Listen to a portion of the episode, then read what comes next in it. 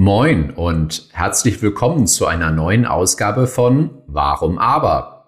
Warum Fortnite eine Chance gegen Apple hat, aber ich Google, Apple, Facebook und Amazon trotzdem treu bleibe. Stellen Sie sich einmal vor, es gäbe nur zwei Autohersteller weltweit. Und wenn Sie bei einem der beiden Ihr Auto gekauft hätten, dann dürften Sie es auch nur bei diesem Anbieter finanzieren und versichern. Sie dürften es nur bei den Werkstätten dieses Anbieters reparieren lassen und nur bei den Tankstellen dieses Anbieters auftanken.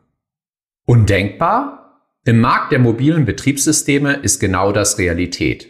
Kein Wunder, dass andere Marktteilnehmer wie jetzt Epic Games, der Entwickler von Fortnite, gegen die Macht von Apple und Google aufbegehren.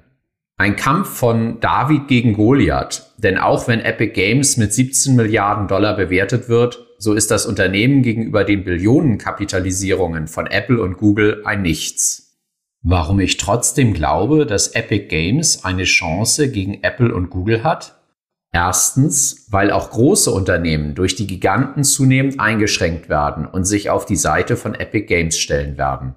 Zweitens, weil auch die Konsumenten zunehmend an der Don't Be Evil Fassade zweifeln. Und drittens, weil auch die Politik aufgewacht ist und nach Chancen sucht, die Macht der großen Plattformmonopole zu beschränken.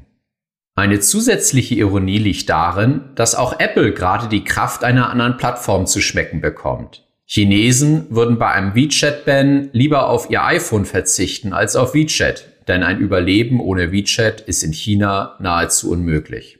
Die Monopole der Plattformökonomie werden immer bedrohlicher. Aber trotzdem bleibe ich den GAFA-Plattformen treu und bestelle weiterhin bei Amazon, nutze auch in Zukunft Google Maps und WhatsApp und möchte auch mein iPhone wirklich nicht missen. Der Komfort, die Sicherheit und vielfach auch die kostenlose Nutzung verführen mich, obwohl mir die Ambivalenz meines Handelns bewusst ist. Was ich mir wirklich wünsche, sind globale Regeln für die Plattformökonomie, die eine Balance im Wettbewerb sicherstellen, ohne zu sehr in den Markt einzugreifen. Und wie sehen Sie das?